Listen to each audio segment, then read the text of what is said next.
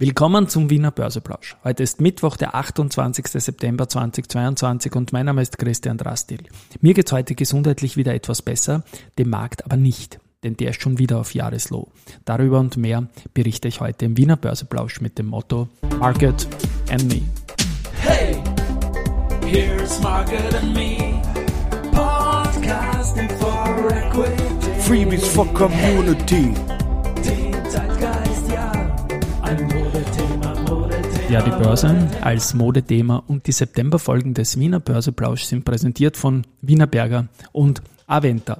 Stichwort Aventa, der Christoph Lerner, CEO und CFO des Unternehmens, war heute in der Früh bei mir zum Börse People Podcast zu Gast und den werde ich natürlich in den Shownotes verlinken.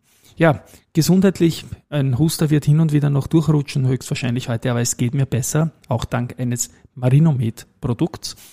Und ähm, der Markt, dem geht's gar nicht gut. Also 5630 Punkte jetzt im ATXD, als ich reinschaue, minus 1,6 Prozent, weiteres Jahreslow. Ähm, auf der Verliererseite Föstalpine gleich mit minus 7,3 Prozent. Da gibt's ein Research von JP Morgan, die gehen underweight äh, bestätigend voran, kürzen aber das Kursziel von 26,7 auf nur noch 18,9 Euro und die Föst, die steht jetzt bei 17,3 Euro und in der Region knapp über 20 waren da zuletzt viele Insider-Trades, also Vorstandsmitglieder und so weiter. Capsch Trafficom ist minus 5,6 Prozent, Semperit 5,6 Prozent, also wieder deutliche Verluste auf der Gewinnerseite haben wir die Telekom Austria Verbund und Lenzing. 2,1 Prozent 1,5 äh, Lenzing und 1,8 Prozent der Verbund. Zum Verbund gibt es noch einen Nachtrag zu gestern. Da habe ich ja vom Welt-Podcast Alles auf Aktien vom Holger J-Pitz. Die haben ein Österreich-Special gehabt und das habe ich gestern gebracht. Und die haben heute noch einen Nachtrag gebracht, dass nämlich Leser oder Hörer von Triple A, Alles auf Aktien, auch noch Verbund und EVN auch noch lässig finden. Und der Holger hat sich den, Holger J-Pitz hat sich dann den Podcast angehört von mir gestern und hat sich dann bedankt für die wohlwollende Behandlung. Und dann hat er gesagt, er war in Wien und wenn er gewusst hätte, dass ich so verkühlt bin, wäre er gekommen und hätte an meiner Stelle den Podcast gemacht und wäre eingesprungen. Lieber Holger, danke für das Angebot. Das werde ich auf jeden Fall nachholen. Ja, weil die Börse so abkackt, wie ich zuletzt auch gesagt habe, äh, und Superhelden immer modern sind, werden Superhelden die Welt vielleicht retten. Und das ist so ein bisschen ein Running Gag im Privatumfeld, dass wir jetzt Superheldennamen vergeben. Und ich möchte jetzt dem Markt auch nach und nach Superheldennamen geben, so Marktteilnehmerinnen und Marktteilnehmern. Und möchte mit dem Anyhow, Anyway, Buddy mit Wolfgang Mateka beginnen. Und weil der eben so viele Anglizismen verwendet, äh, nenne ich ihn Anglizismen. Ich denke, das ist ein toller Supername, Superheldenname, also Anglizismen Wolfgang Mateka. Der schreibt aber was sehr Ernstes. Und zwar, es trifft Analyse auf Emotion, Angst auf Vernunft oder Gier auf Risiko. Und da zählt unser Steuersystem genauso dazu.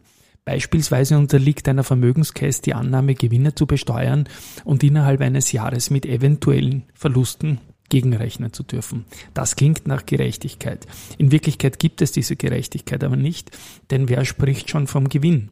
Und sollten nächstes Jahr Investments vielleicht besser laufen, werden diese dann wieder sofort besteuert, als ob nichts davor gewesen wäre. Den Verlust des Vorjahres aufzuholen wird eine Hürde vorgesetzt. Verluste werden Verluste bleiben. Nur wer jetzt nicht verkauft, macht steuerlich auch keinen Fehler, selbst wenn es ihm die Angst befiehlt.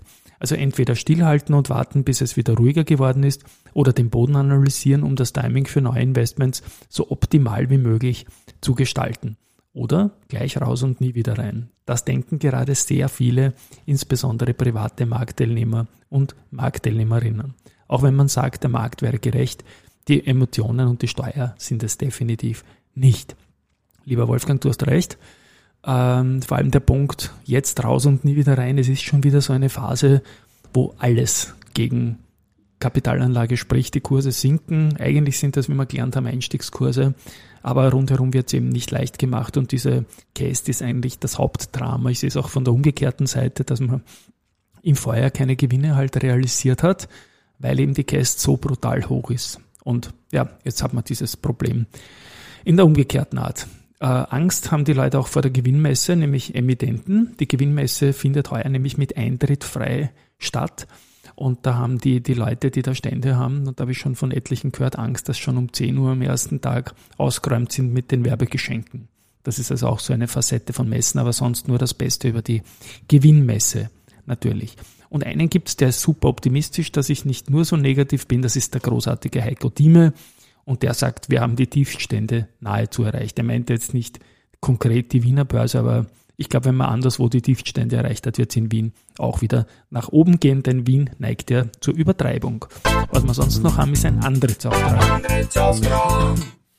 Und zwar von Greenco den Auftrag für elektromechanische Arbeiten am Pumpspeicherwerk Gandhi Sagar.